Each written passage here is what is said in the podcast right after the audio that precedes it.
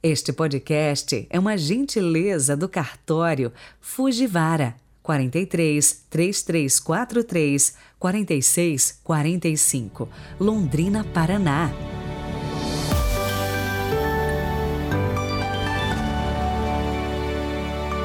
Louvado seja nosso Senhor Jesus Cristo, para sempre seja louvado. Estamos ainda na oitava de Páscoa, celebrando este dia que o Senhor fez para nós. Hoje é sexta-feira, 22 de abril de 2022. Agradeço de coração os que deixaram recado no nosso canal Peregrinos do Rocio, a Marli de Campinas, o Caio de Cordeirópolis, São Paulo, o Valdemar de Rolândia, Paraná, o Abelardo de Garimpo do São Chico, no Pará, e a Maria aqui de Londrina. Na missa de hoje, vou rezar por todos vocês e também pelas suas intenções.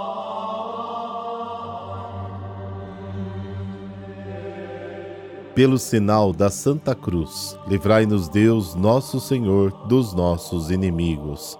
Deus eterno e todo-poderoso, que no sacramento pascal restaurastes vossa aliança, reconciliando convosco a humanidade. Concedei-nos realizar em nossa vida o mistério que celebramos na fé. Amém.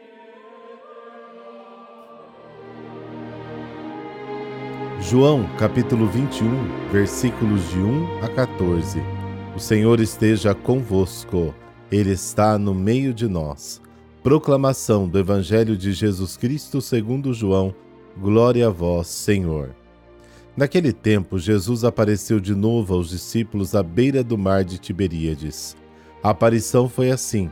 Estavam juntos Simão Pedro, Tomé chamado Dídimo, Natanael de Caná da Galileia, os filhos de Zebedeu e outros dois discípulos de Jesus. Simão Pedro disse a eles: Eu vou pescar. Eles disseram: Também vamos contigo. Saíram e entraram na barca, mas não pescaram nada naquela noite. Já tinha amanhecido e Jesus estava de pé na margem. Mas os discípulos não sabiam que era Jesus. Então Jesus disse: Moços, tendes alguma coisa para comer? Responderam: Não. Jesus disse-lhes: Lançai a rede à direita da barca e achareis. Lançaram, pois, a rede e não conseguiam puxá-la para fora por causa da quantidade de peixes. Então, o discípulo a quem Jesus amava disse a Pedro: É o Senhor.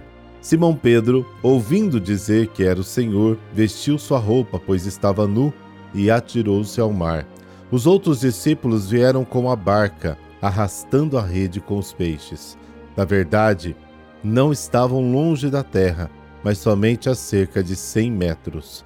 Logo que pisaram a terra, viram brasas acesas com peixes em cima e pão. Jesus disse-lhes: Trazei alguns dos peixes que apanhastes. Então Simão Pedro subiu no barco e arrastou a rede para a terra. Estava cheia de cento e cinquenta e três grandes peixes e apesar de tantos peixes, a rede não se rompeu. Jesus disse-lhes: Vinde comer. Nenhum dos discípulos se atrevia a perguntar quem era ele, pois sabiam que era o Senhor. Jesus aproximou-se, tomou o pão e distribuiu por eles, e fez a mesma coisa com o peixe. Esta foi a terceira vez que Jesus ressuscitou dos mortos, apareceu aos discípulos. Palavra da salvação. Glória a vós, Senhor.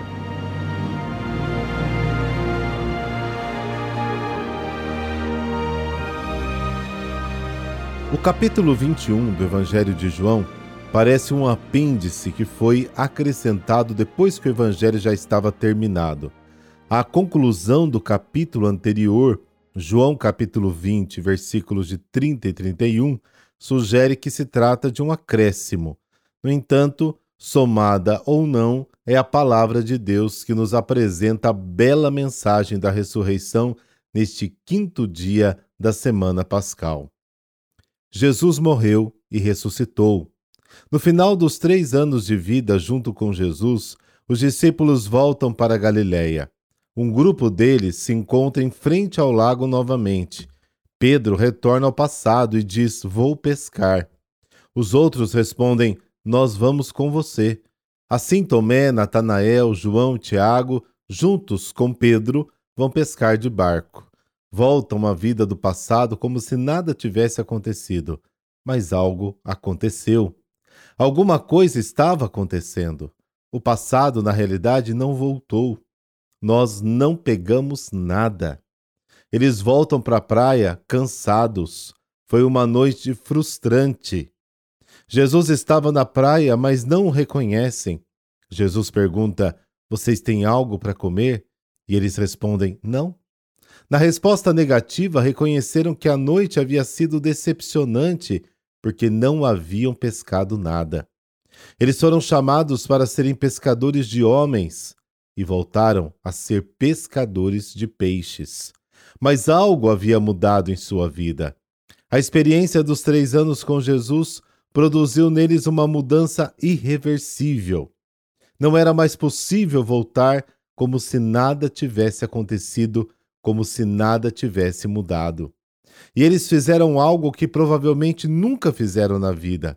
Cinco pescadores experientes obedecem a um estranho que os manda fazer algo contrário à sua experiência. Jesus, aquele desconhecido que estava na praia, ordena que lancem a rede à direita do barco. Eles obedecem, lançam a rede e aqui está o resultado inesperado. A rede fica cheia de peixes. Como isso foi possível? Como explicar essa surpresa além de qualquer previsão? O amor é que nos faz descobrir. O discípulo amado diz: É o Senhor. Este insight esclarece tudo. Pedro se joga na água para se aproximar mais rapidamente de Jesus. Os outros discípulos o seguem no barco, arrastando a rede cheia de peixes. Ao desembarcar, viram um fogo de carvão que havia sido aceso por Jesus, onde ele assava peixe e pão. Ele pediu que trouxessem mais peixes, e imediatamente Pedro entrou no barco e puxou a rede com 150 peixes para a praia muitos peixes, mas a rede não se rompe. Jesus chama a multidão: venham e comam. Ele tem a delicadeza de preparar algo para comer depois de uma noite decepcionante em que não pegaram nada. Um gesto muito simples que revela algo do amor de Deus por nós. Quem me vê, vê o Pai. Nenhum dos discípulos ousou perguntar quem ele era, porque sabiam que era o Senhor e evocando a Eucaristia, o evangelista João contempla: Jesus aproximou-se, tomou o pão e o entregou. Hoje, caro ouvinte, Jesus também se apresenta à beira dos lagos da nossa existência e nos motiva a lançar as redes. Coragem é o Senhor.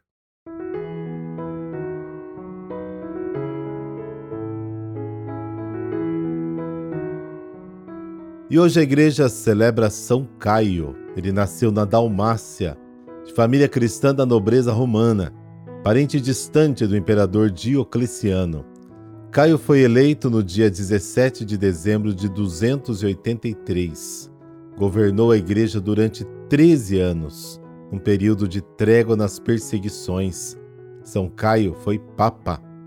Antes de sua eleição, o Papa Caio transformou sua casa em igreja. Lá ouviam os aflitos, os pecadores, auxiliavam os pobres, os doentes, celebravam as missas, distribuíam a Eucaristia e ministrava os sacramentos do batismo e do casamento. O grande contratempo enfrentado pelo Papa Caio se deu no âmbito interno do próprio clero, devido à crescente multiplicação de heresias, criando uma grande confusão entre os devotos cristãos. Nós sabemos pelos escritos da Igreja que, apesar do seu parentesco com o imperador, o Papa se recusou a ajudar Diocleciano, que pretendia receber a sobrinha dele como sua futura nora. A ira do soberano mandou matar todos os cristãos, começando pelo seu parente, o Papa Caio. Ele morreu decapitado no dia 22 de abril de 296. A Igreja confirmou a sua santificação e o seu martírio. As suas relíquias foram depositadas primeiro no cemitério de São Calixto, depois foram transladadas para a igreja que foi erguida no local da casa onde ele viveu, em Roma. Deus eterno e todo-poderoso, quiseste que São Caio governasse todo o vosso povo, servindo pela palavra e pelo exemplo. Guardai por suas preces os pastores da vossa igreja e as ovelhas a eles confiadas, guiando-os no caminho da salvação. Por nosso Senhor Jesus Cristo, vosso Filho, na unidade do Espírito Santo. Amém. Abençoe-vos o Deus Todo-Poderoso, Pai, Filho, Espírito Santo. Amém. Bom final de semana para você. Fique na paz.